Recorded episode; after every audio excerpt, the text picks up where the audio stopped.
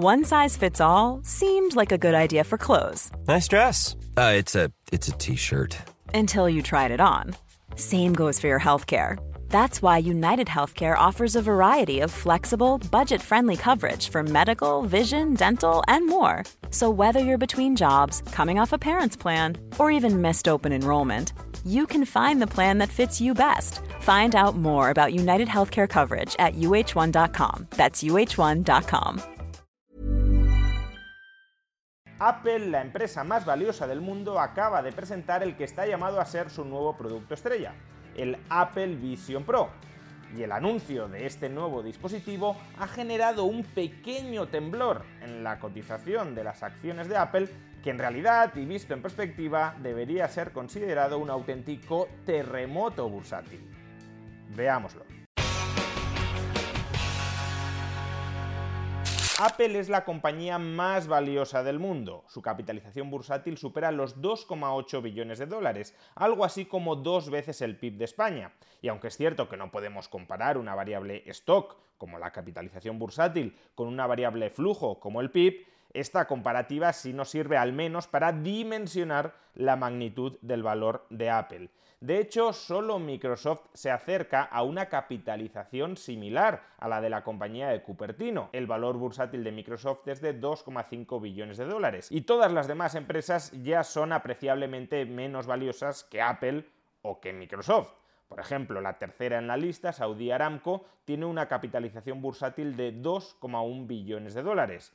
A su vez, la cuarta en la lista, Alphabet Google, tiene un valor de 1,6 billones de dólares. Y la quinta, Amazon, tiene una capitalización bursátil de 1,3 billones de dólares. Es decir, que Apple es más valiosa que dos veces Amazon. ¿Y por qué Apple es tan valiosa? Pues porque a través de sus muy distintos dispositivos, aunque sobre todo a través del iPhone, Apple ha revolucionado de manera muy intensa la vida de millones de personas. Por ejemplo, solo en el año 2022 se vendieron 225 millones de iPhones. Es decir, un colectivo que equivale aproximadamente a cinco veces toda la población de España se compró en el año 2022 un iPhone, a pesar del alto precio de estos dispositivos y lo compró porque considera que este dispositivo es muy importante para su vida, para su día a día, y precisamente porque es tan importante, precisamente porque es tan útil para ellos, están dispuestos a pagar ese sobreprecio que incluye un margen de beneficios sustancial para Apple y que por tanto engrosa las ganancias que es capaz de generar anualmente la compañía.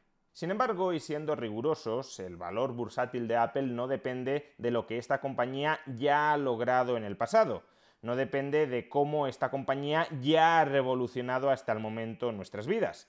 La capitalización bursátil a día de hoy depende esencialmente de lo que se espera que Apple vaya a lograr en el futuro. La capitalización bursátil de cualquier empresa es igual al valor presente, al valor actual de los beneficios futuros que se espera que esa empresa vaya a generar. O expresado de otro modo, es igual al valor actual del valor económico a largo plazo que se espera, que se estima que los accionistas de Apple van a contribuir a crear en sociedad. Por tanto, la enorme capitalización bursátil de Apple a día de hoy nos está informando de cuánto espera el mercado que Apple siga revolucionando, transformando nuestras vidas en el largo plazo. Y previsiblemente para que Apple pueda seguir revolucionando nuestras vidas en el largo plazo, Apple necesitará sacar al mercado nuevos dispositivos que nos proporcionen nuevas funcionalidades, nuevas experiencias distintas a las de los dispositivos que ya ha lanzado hasta el momento al mercado. De ahí que ayer hubiera tanta expectación respecto al nuevo dispositivo que Apple lanzará al mercado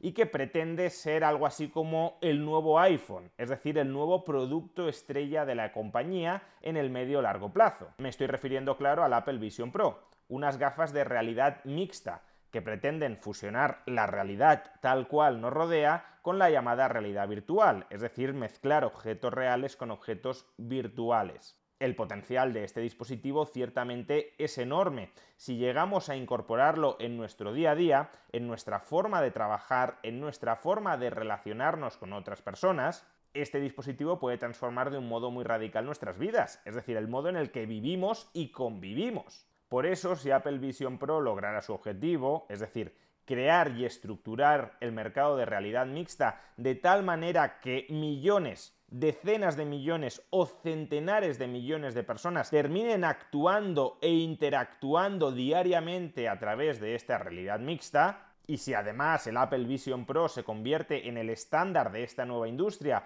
o al menos en la categoría premium dentro de esta nueva industria, si todo ello terminara sucediendo, la actual enorme capitalización bursátil de Apple podría tener sentido incluso en niveles mayores a los actuales. Con todo y a este respecto existen motivos para unas ciertas dudas o ciertas inquietudes entre los inversores. Durante la presentación de ayer la calidad del Apple Vision Pro estuvo a la altura de las expectativas del mercado, pero el precio y la fecha de salida no lo estuvo. Concretamente, el Apple Vision Pro solo estará disponible a comienzos del año 2024 en el mercado estadounidense y a un precio inicial de 3.500 dólares. Siendo así, ¿será capaz Apple de convencer, de seducir, de persuadir a suficientes compradores lo suficientemente rápido como para que estén dispuestos a pagar 3.500 dólares por este nuevo dispositivo y que además al igual que sucede con los iPhones, muchos de ellos estén dispuestos a pagarlos cada año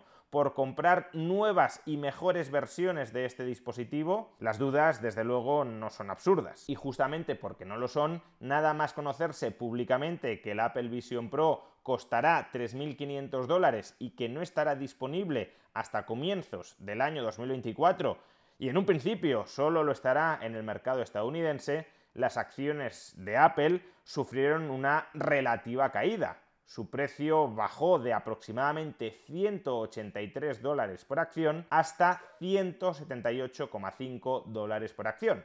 Una caída, por tanto, de 4,5 dólares por acción. Y podréis pensar, bueno, 4,5 dólares por acción tampoco es tanto, tampoco es una caída tan abultada la decepción del mercado tampoco será tan acusada. Bueno, pues pongamos en perspectiva estos 4,5 dólares por acción. Una caída de 4,5 dólares partiendo de 183 dólares por acción supone que la capitalización bursátil de Apple se ha reducido en un 2,5%. O expresado de otra manera, si el capital social de Apple está dividido en 15.000 730 millones de acciones, una caída, una pérdida de 4,5 dólares por acción, supone una reducción de su capitalización bursátil de 71.000 millones de dólares. Y 71.000 millones de dólares equivale a toda la capitalización bursátil o casi toda la capitalización bursátil de las siguientes compañías. Uber con una capitalización bursátil de 81.800 millones de dólares, Merck con una capitalización bursátil de 80.000 millones de dólares, Iberdrola con una capitalización bursátil de 77.700 millones de dólares, Mercedes-Benz con una capitalización bursátil de 76.700 millones de dólares, Volkswagen con una capitalización bursátil de 74.700 millones de dólares, China Telecom con una capitalización bursátil de 74.700 millones de dólares, BMW también con una capitalización bursátil de 74.700 millones de dólares, Airbnb con una capitalización bursátil de 72.900 millones de dólares, BNP Paribas con una capitalización bursátil de 72.500 millones de dólares, PayPal con una capitalización bursátil de 72.000 millones de dólares, AXA con una capitalización bursátil de 65.900 millones de dólares, Enel con una capitalización bursátil de 65.500 millones de dólares o VS con una capitalización bursátil de 62.100 millones de dólares. Es decir, que pequeños cambios en las expectativas sobre el comportamiento de mercado que tendrá